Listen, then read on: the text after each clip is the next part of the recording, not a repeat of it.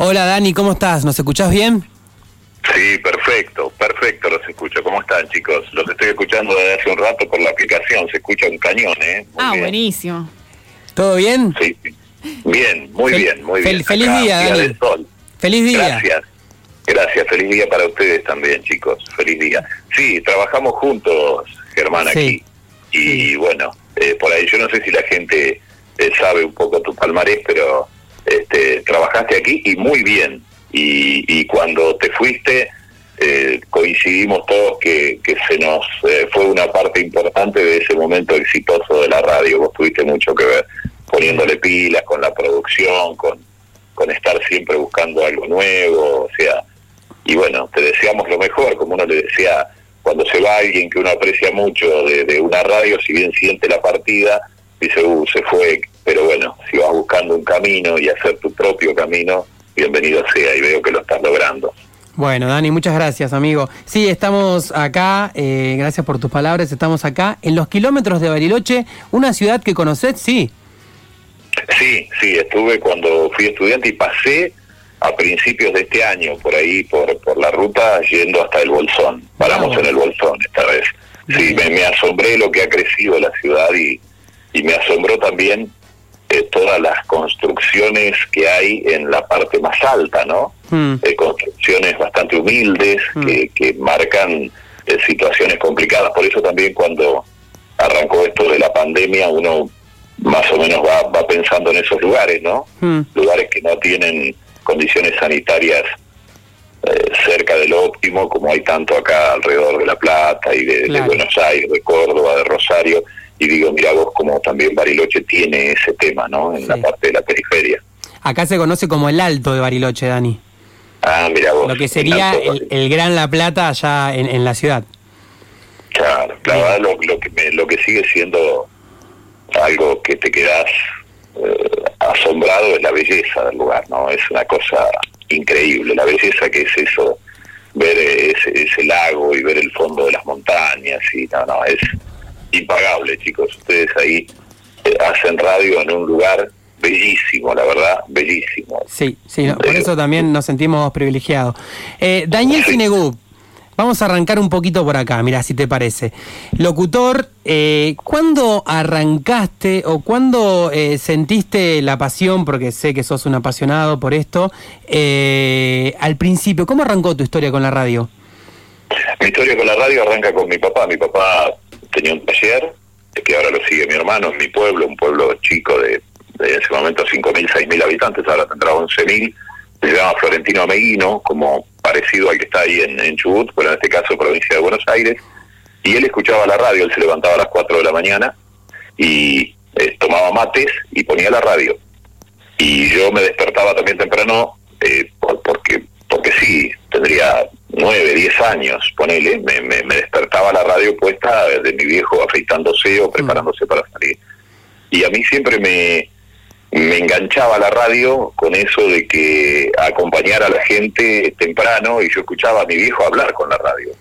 Mi viejo escuchaba que por ahí era Rubén Aldao, el que estaba la noche, con el Club de Barbas, por ejemplo. Después me enteré, yo era chico, no sabía ni quién era. Mm. Pero bueno, y yo escuchaba que el, Rubén Aldao decía, hoy no está tan frío. Y mi viejo le decía, sí, para vos que no tenés que salir a laburar. y yo digo, y yo digo, qué magia, ahí hay algo ya. ¿Cómo puede ser que alguien que está hablando del otro lado logre que mi viejo le conteste, por ejemplo? Y bueno, y ahí me empecé a enganchar y después en mi casa la radio estaba presente en todo momento porque te estoy hablando de la década del 70, más o menos mediados de la década del 70. Y en ese momento, allá en el interior, las radios, Radio Trequelauque, que era la que se escuchaba clarito en, en, Ameguino, eh, emitía el, el radioteatro del mediodía a la una de la tarde y, a la una de la tarde mientras terminábamos de comer estaba la radio puesta y, nos imaginábamos todo, el malo tenía voz de malo, la bella tenía voz de bella y escuchábamos historias, historias costumbristas, historias, qué yo, de, la historia de Juan Moreira, el León de Francia y bueno, y ahí se fue forjando esa ese, ese atractivo por la radio y soñé siempre con trabajar en radio y lo logré. Bueno, me vine a estudiar acá a La Plata, estudié periodismo, estudié locución Hmm. En el año 87, 87 me dieron el carnet de locutor nacional. Yo para ese entonces se hacía fácil 5 o 6 años que, que hacía radio. Y desde ese momento hasta acá este, vivo de la locución y de la conducción y, me apasiona la radio y a vos te consta que hmm. con vos coincidíamos también en eso, ¿no? Hmm. Por eso logramos una simbiosis interesante para laburar con vos porque eh, entendíamos los dos la radio como, como algo, como una pasión, como, como dice eh, Lalomir, que Lalomir dice que si, si te sale de adentro, y, si te sale bien mejor, pero si te sale de adentro, es válido. Claro. Y si te sale bien mejor, es porque la gente te va a, adoptar, digamos, como, como su compañía, ¿no? Mm. Eh, Daniel, le contamos a la audiencia, estamos hablando con Daniel Cinegub, un locutor nacional que bueno, que hemos transitado algunos caminos juntos por suerte por la vida y ahora estamos, yo me estoy dando un lujo, la verdad, acá al aire, en vivo y en directo. Dani, eh, ¿cómo pensás vos, un hombre de radio, de medios, que fue evolucionando o no la radio, viste con todo esto también de los podcasts que, se está moviendo mucho ahora. ¿Cómo, cómo ves eh, los caminos de la radio que a vos te tocaron transitar? Yo estoy asombrado, Germán, porque eh, yo vengo de la época, de, todavía tengo, debo tener cinco o seis cajas archiveras llenas de recortes de diarios y de mm. revistas, porque cuando yo estudié periodismo había que tener el archivo, había que ir armando el archivo en, la época en que yo arranqué, que tenía 18 años, ponerle acá en las radios de La Plata, mm. el, el, productor llegaba con un cuaderno grandote así, lleno de teléfonos, y, y, con ese cuaderno, y quien tenía un cuaderno de esos era un productor muy requerido, el que tenía la mayor cantidad de, de, hojas en el cuaderno mm. de, de, contactos para hacer notas, era el, el más buscado. Y llegó la internet y alteró todo y quien tenía un buen archivo podía recordar, por ejemplo, yo los escuchaba a ustedes hacer semblanzas de, los locos de la azotea y demás. Eh, en aquellos momentos, para vos poder contar esto, tenías que tenerlo vos al archivo, no lo podías buscar en ningún lado. Tenías que haberte comprado el libro. De hecho, yo tengo una biblioteca que debe tener 350 libros, de, mm. todos temas de interés general o de historia del tango, del jazz, de lo que fuese, porque no había otra manera. Claro, era como el Google. Y era el Google casero, digamos, el Google que teníamos.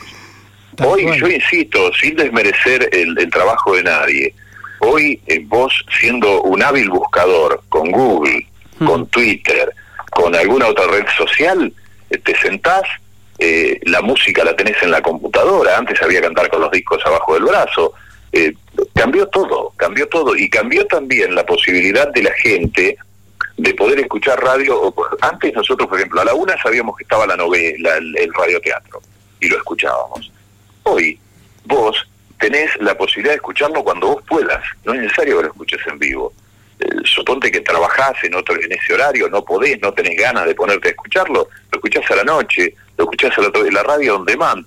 Cambió todo. Cambió, hoy, hoy, por ejemplo, eh, esto que estamos haciendo, una comunicación entre vos en Bariloche y yo acá en La Plata, antes era engorroso, había que llamar, había que pedir la línea, había, era toda una vuelta, que hoy no se da, hoy es todo más simple. La música antes había que tenerla, había que tener un capital de discos. Eh, vos, yo no sé si vos escuchaste hablar alguna vez de Mochín Marafiotti. Mochín Marafiotti fue un tipo que, eh, el esposo de, de María Graña, por ejemplo, que fue un tipo que se hizo famoso porque porque era compraba discos, disco, disco y tuvo una colección de discos enorme, entonces si vos querías pasar música que saliera de lo común tenías que verlo a él. Él te lo, te lo proporcionaba porque él lo tenía. Ahora está todo en internet.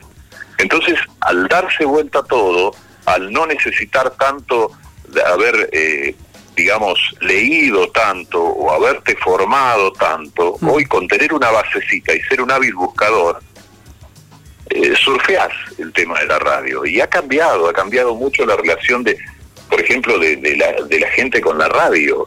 Eh, hoy ya casi la radio es a pilas que me mencionaba hoy mucha gente, vos sabés que yo hago el programa acá porque vos estuviste y salen muchas radios del interior, la gente te refiere que la radio a pila abajo de la almohada, lo que sea, y hoy te escuchan desde el celular, o yo, vos me dijiste la aplicación de la radio, la puse y la escucho como un cañón y vos estás en Bariloche y yo estoy en La Plata, eso antes era imposible. Mm. Mm. Eh, cambió todo, cambió todo. Y la relación, yo creo que lo que no ha cambiado es la relación de, o, sí también, sí también ha cambiado, porque antes el, el llamado del oyente no tenía el protagonismo que tiene hoy. hoy el, oyente habla la par tuya. Yo escuchaba, ustedes pasan las llamadas al aire, como hacemos nosotros, como todo, y, quieras o no, eso también modifica, porque el oyente tira temas que vos por ahí no tenías pensado tocar. Eh, es distinto, es, me da la impresión que cambió mucho y por eso es fascinante y nunca te aburrís con esto, siempre tenés que estar aprendiendo algo. Para ustedes es mucho más simple relacionarse con todo esto de la internet y los medios digitales y demás, pero los que venimos de generaciones anteriores tenemos que estar constantemente haciendo cursitos de capacitación, digamos, para estar a tono. Claro. Dani, ¿cómo estás? Te habla Luciana Marsal. ¿Cómo estás, Luciana? Bien, eh, contenta de acá de estar festejando este día. Gracias por sumarte a esta, a esta charla. Y eh, quería preguntarle a una persona que hace tantos años que, está en la radio, ¿cómo, ¿cómo fue desde tu lugar también la adaptación a estas nuevas formas de hacer radio? Eh, incluso no solo como, como persona que hace radio, sino como persona que escucha radio, porque me imagino que todos también escuchamos. Sí, yo vivo escuchando radio vivo escuchando radio, es este eh, mi esposa ya me conoció así, por lo tanto ya me conoce. Yo tengo eh, mi radio y mis auriculares para no molestar y en el momento en que me desperté me pongo la radio en el oído, sintonizo una radio que me apetezca y me duermo escuchando la radio. Eh, sí, me relaciono perfecto, ya te digo, eh, yo tengo pasión por esto, yo amo esto, a mí me sale de adentro hacer radio, yo soy feliz haciendo radio, te lo puedo decir Germán, yo voy a la radio feliz y mirá que yo hice radio siempre temprano, siempre a la mañana temprano, mm. siempre, siempre, desde siempre arranqué muy temprano. Y, es bravo estar, viste, a la mañana temprano, digamos, de buen humor, con ganas de hacer radio, porque hay días que te acostaste un poquito más tarde, porque tenés una familia, porque tenés compromisos sociales que por ahí te llevan a acostarte un poquito más tarde. Y sin embargo, eh, el, el, amor y las ganas de hacerlo está y cuando estuve un tiempo que como ustedes sabrán, ustedes son jóvenes pero ya les va a tocar pasar, hay momentos en que en, este, en esta actividad eh, uno paga un precio que es hacer lo que a uno le gusta a cambio de cierta inestabilidad, cierta mm. eh, incógnita de lo que pasará mañana, el año que viene, cuando hay que renovar contrato. Y, y sin embargo, digamos que en ese en ese sentido uno lo pasa todo por la pasión, ¿no? Y a partir de ahí uno se relaciona de la mejor manera posible con este medio y asiste fascinado a los cambios y mm. yo tratando de adaptarme. Eh, a vos te consta, Germán, tratando de adaptarme y tratando de, no quedarte retrasado, pero no por una cuestión de, sino para darle cada día lo mejor al otro que está del otro lado, al que vos tenés que fascinar todos los días para que se quede con vos. Claro, sí, como vos decís también, como que eh, hablábamos también afuera del micrófono hoy a la mañana, que la radio es cultura. O sea, si la cultura va cambiando, la radio también se va transformando. Claro que sí, se adapta a los tiempos, y por eso no, no ha muerto, ¿no? Vos, decías una frase, una frase muy linda, eh, y sí, la dieron tantas tantas veces me mataron, tantas veces me morí, dice, ¿no? y, es así, ¿viste? Es muy difícil que muera. Eh, estaba leyendo, hoy he leído bastante sobre también incentivado por los oyentes, ¿no? Que te van tirando temas. Por eso te digo que el oyente tiene un papel mucho, mucho más importante que antes ahora. Y, y uno de los temas fue, bueno, alguien tiró el nombre de Dolina. Entonces digo, bueno, voy a mirar un poco, porque Dolina también hizo lo suyo en esto de la radio y de traer un poco eh, ese, ese aspecto eh, rozando la mitología, más cultural, digamos, ¿no? Algo de eso había hecho Guerrero Martínez a su manera también, ¿no? Hmm. Pero bueno, y, el negro decía, cuando siempre el negro le encanta tirar esas cosas también, y, es un modo de, plantarse frente a los oyentes y por eso ha logrado lo que ha logrado. Hmm. Él dice la magia de la radio, ¿no? dice la magia de la radio. Y él dice, ¿qué es la magia de la radio?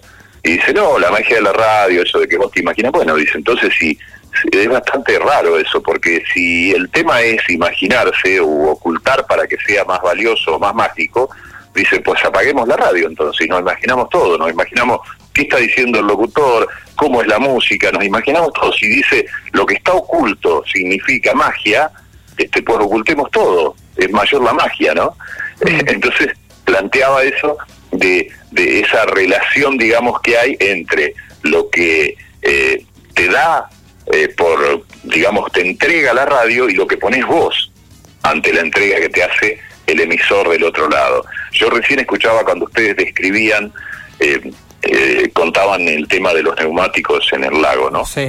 Y yo me, y yo me estaba imaginando los neumáticos y me imaginaba a la gente sacando las cosas del, del- de prefectura, sacando los neumáticos del lago. Mm. Y cuando alguien de ustedes eh, dijo algo, creo, de esta voz, creo que dijiste, así no va o algo así. Sí. Eh, yo, yo te hubiera dicho en ese momento, si hubiera sido mi viejo, te hubiera dicho, tenés razón, porque me salió a mí también, ¿entendés? Claro, Esa claro. es, e- ese ida y vuelta es el Mm. que es irreemplazable en la radio, para mí, ¿no? Para mí, pero bueno. Tal cual. Me quedan unos minutitos y lo quiero aprovechar también. Si yo te digo, esto es muy arbitrario lo que voy a decir, porque sé que vos tenés un montón de, digamos, de, de- de popes de la radio. ¿A quién elegirías? ¿Uno solo tengo que elegir? Y bueno, dos si querés, porque sos vos nada más. ¿Dos? ¿eh? Bueno, eh, gracias. Vos sabés, yo pongo siempre, siempre el día del locutor pongo cuatro fotos. Sí, lo sé. Y yo te el- elegí cualquiera, pero bueno, eh, eh, pon- te pongo Antonio Carrizo, Hugo Guerrero Martínez, le- Quique Pessoa y Lalomir. Para mí son los que a mí me marcaron, de los que yo, digamos, obtuve una base. Hmm. Eh, como arranque, si te digo por una cuestión de proximidad y todo, te tengo que nombrar a Antonio Carrizo. Sí. Y, y Un hombre de pueblo también, ¿no? Un hombre de pueblo que fue a la ciudad. y sí, y de pueblo y a 48 kilómetros de mi pueblo, digamos, Claro. yo conozco la familia de él y todo. Mm. Pero para mí el que, el que me abrió la cabeza fue Hugo Guerrero Martínez. Me abrió la cabeza, te puedo asegurar, viste que hay veces que, no sé si a ustedes les pasa, pero a mí me suele pasar cuando eh, descubro algo que me asombra o que me hace cambiar una percepción de lo que yo tenía.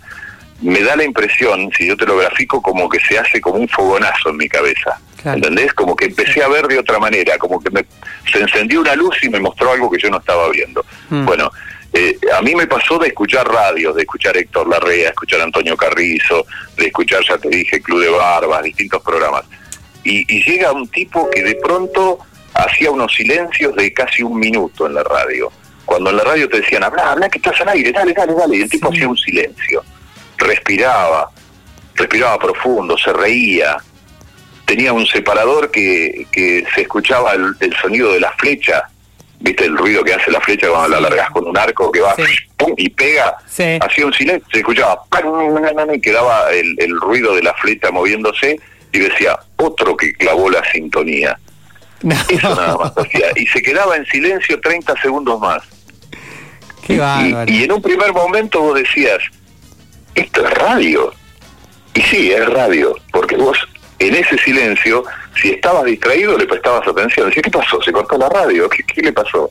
¿Entendés? Sí. Entonces, enseñó una manera nueva de hacer radio. Y este libro que yo te mandé hoy la foto, eh, no, no lo había leído tan en detalle, de Sergio Marchi, dice que eh, él pone tres personas y pone este, a Antonio Carrizo, Cacho Fontana y Hugo Guerrero Martínez, que dice que en ellos tres está el, digamos, el, el embrión de la radio actual después seguida por otras figuras, ¿no? En cierto modo, digamos, sin saberlo, coincidimos con Sergio Martín eso. Cacho Fontana en el hecho de convertir al animador en un showman. Cacho claro. Fontana fue en un momento, yo no lo viví tanto esa época porque era muy chico, pero Mm. después viéndolo, fue un tipo que triunfaba en la tele, un tipo mucha pinta, mucho, mucho, sacó al, al locutor de la radio, digamos, y lo puso en, en la consideración de la gente, eh, tenía su club de fans, ¿entendés? Eh, eh, por eso revolucionó.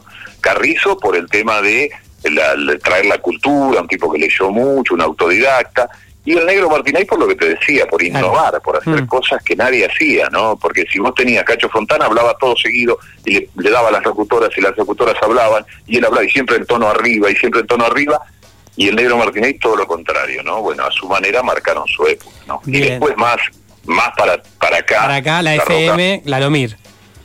y sí, señor, la, y la rock and pop, la rock Claro. and pop en general, que fue una cosa distinta a todo. Vos te ha tocado, por ahí sos joven, pero te ha tocado vivir una época de la rock and pop Ujú. y, y fue distinto a todo. Hizo la radio, atrajo a los jóvenes, o sea, las nuevas generaciones a la radio. Sí. Daniel Cinegup, eh, ha sido un gusto. Vos sabés que yo me quedaría toda la tarde-noche charlando con vos, tomando un café. Pero los Pero tiempos sí. los tiempos de la radio también son a veces tiranos, ¿no? Como una frase hecha. Sí, sí, son una, una frase que, que escuché alguna vez. Sí, Eh, alguna La- vez, el tiempo sí. es. El tiempo es tirano. Nos vamos a ir de, de la de, de- de esta de esta entrevista que, que nada que, me, que estoy flayado eh, escuchando una canción de eh, Alorza ahí cerca de tu barrio, ¿no? La Guardia Hereje, mirá vos, sí, Alorza, un personaje que se fue de este mundo, joven se fue de este Sí, mundo, sí. pero que se reunía con sus amigos, integrantes de, de la Guardia Hereje. De mi casa yo estoy acá en 6 y 530. Sí. Y la placita está en 6 y 528. La placita de Alorza, así se la conoce, y todos los años, cuando es el aniversario de su fallecimiento, se juntan ahí. Ahora no, con esta pandemia te imaginas que no. No. Pero todos los años, si no, se juntan ahí y hacen una especie de recital. Van los ex músicos de la Guardia, eh, van admiradores, van artesanos y se hace todo como una una feria artística, digamos, en su homenaje. Así que mirá si, si Bueno. Alorza está Lo- presente Lo vamos a homenajear también a, a la Guardia Hereje de Alorza. Dani, te mandamos un abrazo y bueno, te comprometo al aire también en algún momento, viste que estas entrevistas random, de hablar de alguna de algún personaje. Me imagino, si querés, en un futuro, eh, por ejemplo, un locutor, Antonio Carrizo, y desmenuzamos un poco también su día. ¿Te parece? Pero lo que vos quieras, Germán, vos sabés que yo haciendo radio soy feliz. Y en este rato hago producción de radio, nada más. Así Bien. que me falta eso de salir al aire.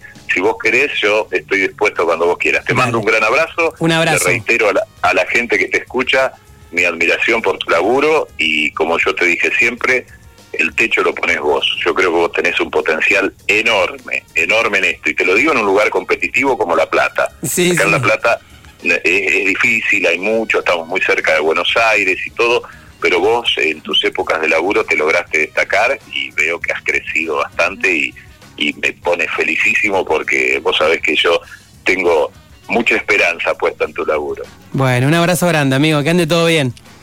Saludos, saludos también para tu compañera ahí, para todos los que Gracias. hacen la radio y, y adelante con la radio, eh, vamos, vamos con esos continuadores de los locos de la azotea que, que se les ocurre poner medios de comunicación para que nosotros podamos laburar. Bien, un abrazo grande. Chau, gracias. Hasta luego.